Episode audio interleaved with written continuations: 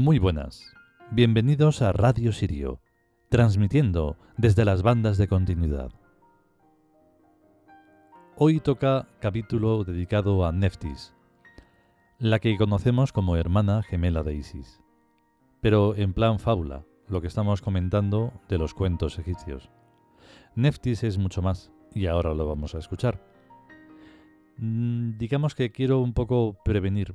Mm, el respeto a las personas es eh, innegociable, eso no puede fallar nunca, en ninguna parte, en ninguna época, nunca. Pero las ideas ya son otra cosa, porque en muchos casos no son ideas de uno, son ideas de otros.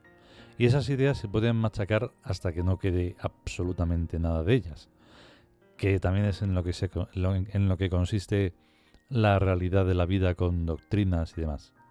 Entonces aquí, bueno, pues puede haber momentos en los que parezca que, va la cosa de otra de otro carácter, pero vamos, que hay que entenderlo en su justa medida, ¿vale?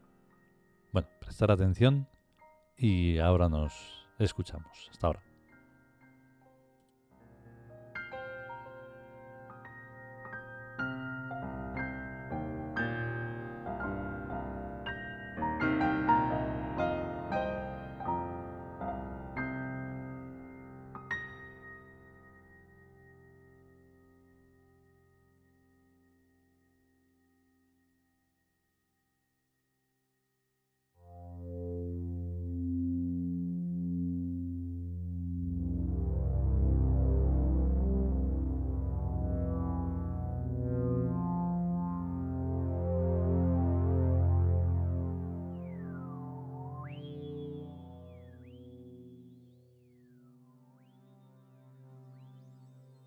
Dioses egipcios.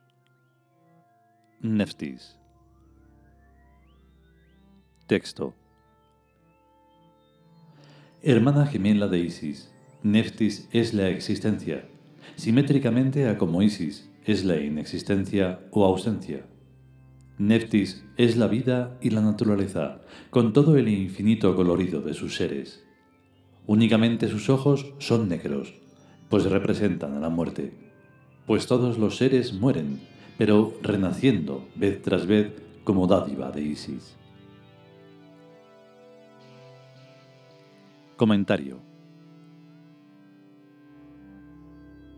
La imposibilidad material de hacer comprender los arquetipos a su pueblo obligó al sacerdocio de mente triádica a fabular los cuentos egipcios antropomorfizando a sus dioses dando a cada dios y a cada diosa un papel o rol en una historieta. En esos cuentos egipcios, Neftis es esposa de Set, y es la que seduce a Osiris, su cuñado, para llevarlo a la trampa en la que Set lo asesina.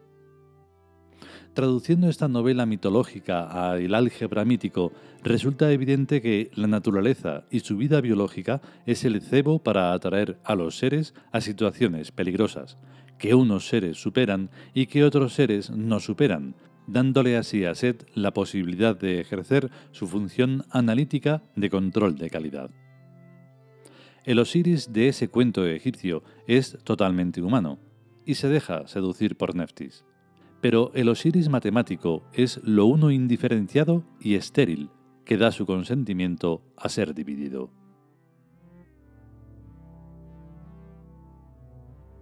Los egiptólogos tienen un grave problema al preguntársele el porqué de, siendo Neftis buena, se comporta pérfidamente con Osiris. Sus respuestas son siempre vagas y ambiguas. Sin embargo, el texto sagrado es muy explícito, pero secreto, y proporciona todos los datos de esta ecuación mitológica. De la naturaleza se suele decir que más que una madre es una madrastra, y ciertamente trata a sus hijos, los seres, de muy mala manera, haciendo que unos se devoren a otros. Neftis es la bellísima naturaleza, pero a su función corresponde ser implacablemente cruel en el control de calidad de Set, del cual es la divina esposa. Y en tanto que es el ser indiferenciado y estéril, Osiris no escapa de ese control de calidad, en el cual Osiris fracasa y merece la muerte que le inflige Set. El castigo que Neftis, la vida, le impone a Osiris no es solo la muerte, sino el de carecer de sexo, cuando Isis, la toda dádiva, lo reconstruye y resucita. Debiendo por tanto engendrar a Horus, la ciudad, con solamente su mirada mental en el seno de la nada. Esta explicitación del texto sagrado de este cuento egipcio con su historieta antropomórfica es un rechazo frontal contra la biología en la transmisión del espíritu de un ser a otro ser. Como los egipcios no comprendían la idea de transmisión mental, inventaron un cuento al margen del cuento sagrado e hicieron estelas de Isis convertida en buitre, posada en el falo de Osiris. ¿En qué falo si se lo había comido un pez? Tonterías como estas se encuentran en las religiones que, como el cristianismo, transforman a Isis no en buitre, sino en Espíritu Santo, y transforman a Osiris en Virgen María. Porque para la mente primántropa es imposible que se produzca la concepción de un Dios sin alguna clase de coito.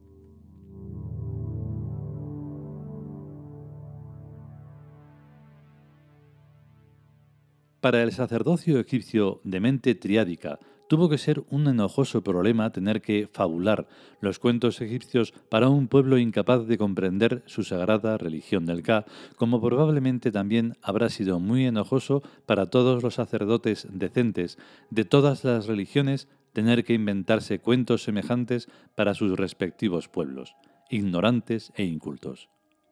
Pero a la fuerza ahorcan, y de lo que se trata en todos los casos es de hacer que los pueblos les construyan templos a sus dioses. Y París bien vale una misa. Todos los aviones que van a Egipto van llenos a rebosar, pues los templos egipcios son un atractivo turístico que nunca ha cesado de funcionar. Y esto ya lo sabían los videntes de los dioses, y por esto hicieron construir templos de piedras que duraran muchos más miles de años que lo que durarían los pueblos que los construyeron con el cuento de los cuentos egipcios. Mucho canturreo de no hay más dioses sino Alá y Mahoma es su profeta pero las mezquitas son de madera con yeso y no podrán aguantar ni medio milenio, mientras que los templos de piedra de la sagrada religión del Ka seguirán existiendo y atrayendo a cada vez más personas, más o menos devotas, pero lo suficiente para que ni Alá, ni Dios, ni Jehová puedan sobrevivir a los dioses sino que esos monoteísmos pasarán como pasan todas las modas, llevándose consigo a sus catervas de imbéciles creyentes fanáticos, que cuando se reencarnen se tendrán que atener a creer lo que se les mande creer. Pues anda que hasta en una misma generación se creen cosas completamente distintas, según sean quienes manden creerlas.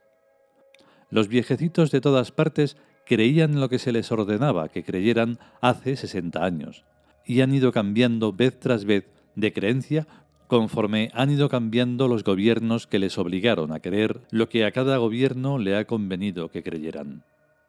La verdad de la cuestión es que la gente necesita creer en lo que sea, pero le da lo mismo creer en una doctrina que en cualquier otra doctrina.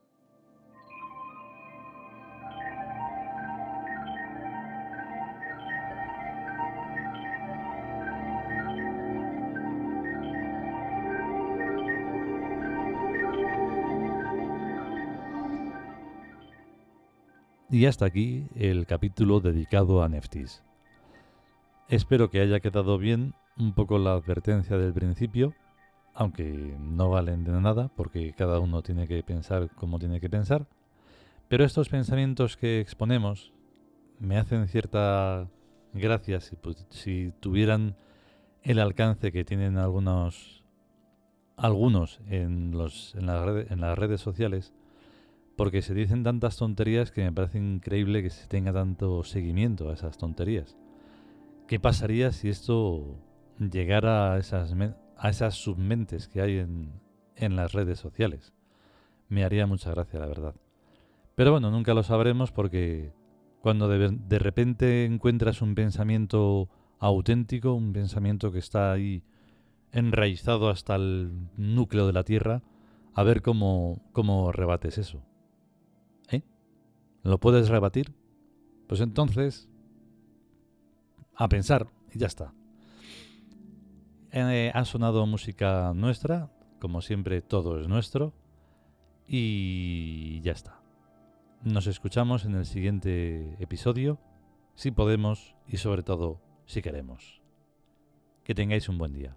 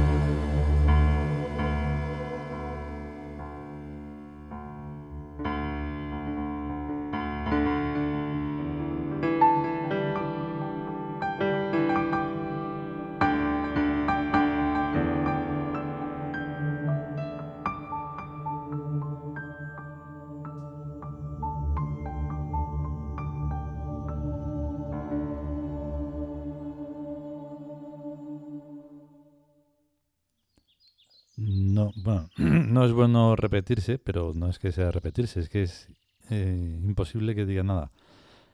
Este tema se llama Espacio Interior 2, entre paréntesis, cuatro fases.